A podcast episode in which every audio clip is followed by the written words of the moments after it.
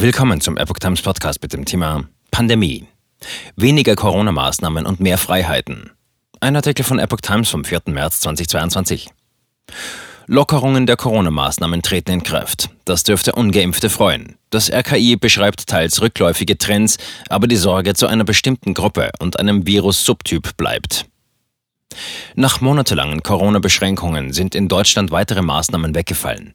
In der Gastronomie und Hotellerie gilt nun die 3G-Regel, nach der auch ungeimpfte mit negativem Test zum Beispiel in Restaurants essen dürfen. Auch die lange geschlossenen Clubs und Diskotheken dürfen wieder öffnen. Dort gilt die 2G-Plus-Regel. Es sind also nur Genesene und Geimpfte mit Test oder mit dritter Impfung zugelassen.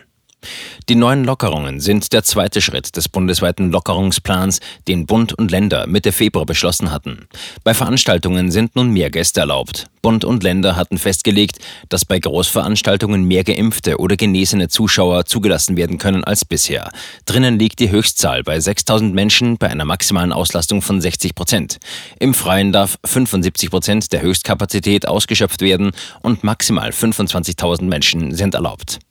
Ab dem 20. März sollen alle tiefgreifenderen Maßnahmen entfallen, wenn die Lage in den Kliniken es zulässt. Die bundesweite Rechtsbasis für solche Maßnahmen läuft am 19. März aus. Sogenannte Basisschutzmaßnahmen wie die Maskenpflicht in Innenräumen sollen aber bestehen bleiben. Bundesgesundheitsminister Karl Lauterbach wandte sich zuletzt ausdrücklich dagegen, einem Freedom Day mit dem Wegfall aller Maßnahmen zu erwarten.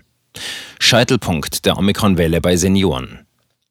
In der Omikron-Welle dürften Ansteckungen bei Senioren nach Einschätzung des RKI noch weiter zunehmen. In dieser Altersgruppe steht der Scheitelpunkt der Welle noch bevor, heißt es im Corona-Wochenbericht des Instituts vom Donnerstagabend. In der vergangenen Woche sei bei den Altersgruppen ab 65 Jahren ein weiterer, wenn auch abgeschwächter Anstieg verzeichnet worden, während die Werte bei den Jüngeren gesunken seien. Auch seien im Wochenvergleich erneut mehr Ausbrüche in Alten- und Pflegeheimen gemeldet worden.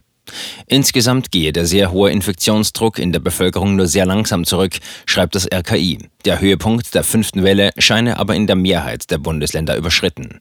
In Thüringen, Sachsen-Anhalt, Mecklenburg-Vorpommern und Schleswig-Holstein stiegen die Inzidenzen dagegen weiter oder wieder an, hieß es mit Blick auf die Vorwoche. Auf Twitter erneuerte das Institut seinen Impfappell. Dies schütze sehr gut vor schwerem Verlauf. Auch die Älteren bitte impfen, auffrischen lassen. Das Wachstum der wohl nicht leichter übertragbaren Omikron-Variante BA2 in Deutschland hat sich laut Bericht fortgesetzt. Nach den aktuellsten verfügbaren Daten lag ihr Anteil in einer Stichprobe vorletzte Woche bei rund 38 Prozent, nach rund 25 Prozent in der Woche zuvor. Seit Anfang des Jahres steigt der BA2-Anteil kontinuierlich, während Funde der bisher am meisten verbreiteten Omikron-Untervariante BA1 rückläufig sind. Die Entwicklung ist auch international zu beobachten. Aufgrund der leichteren Übertragbarkeit der Sublinie BA2 kann eine deutlich langsamere Abnahme oder erneute Zunahme der Fallzahlen nicht ausgeschlossen werden, schreibt das RKI. Ein wichtiger Faktor für den weiteren Verlauf sei, wie stark Kontakte im Rahmen der geplanten Lockerungen zunehmen. Am Donnerstag hatte das RKI nach längerem Rückgang einen leichteren Anstieg der bundesweiten 7-Tage-Inzidenz gemeldet. Das könnte ein Ausreißer sein, vielleicht aber auch ein Hinweis auf eine Trendwende.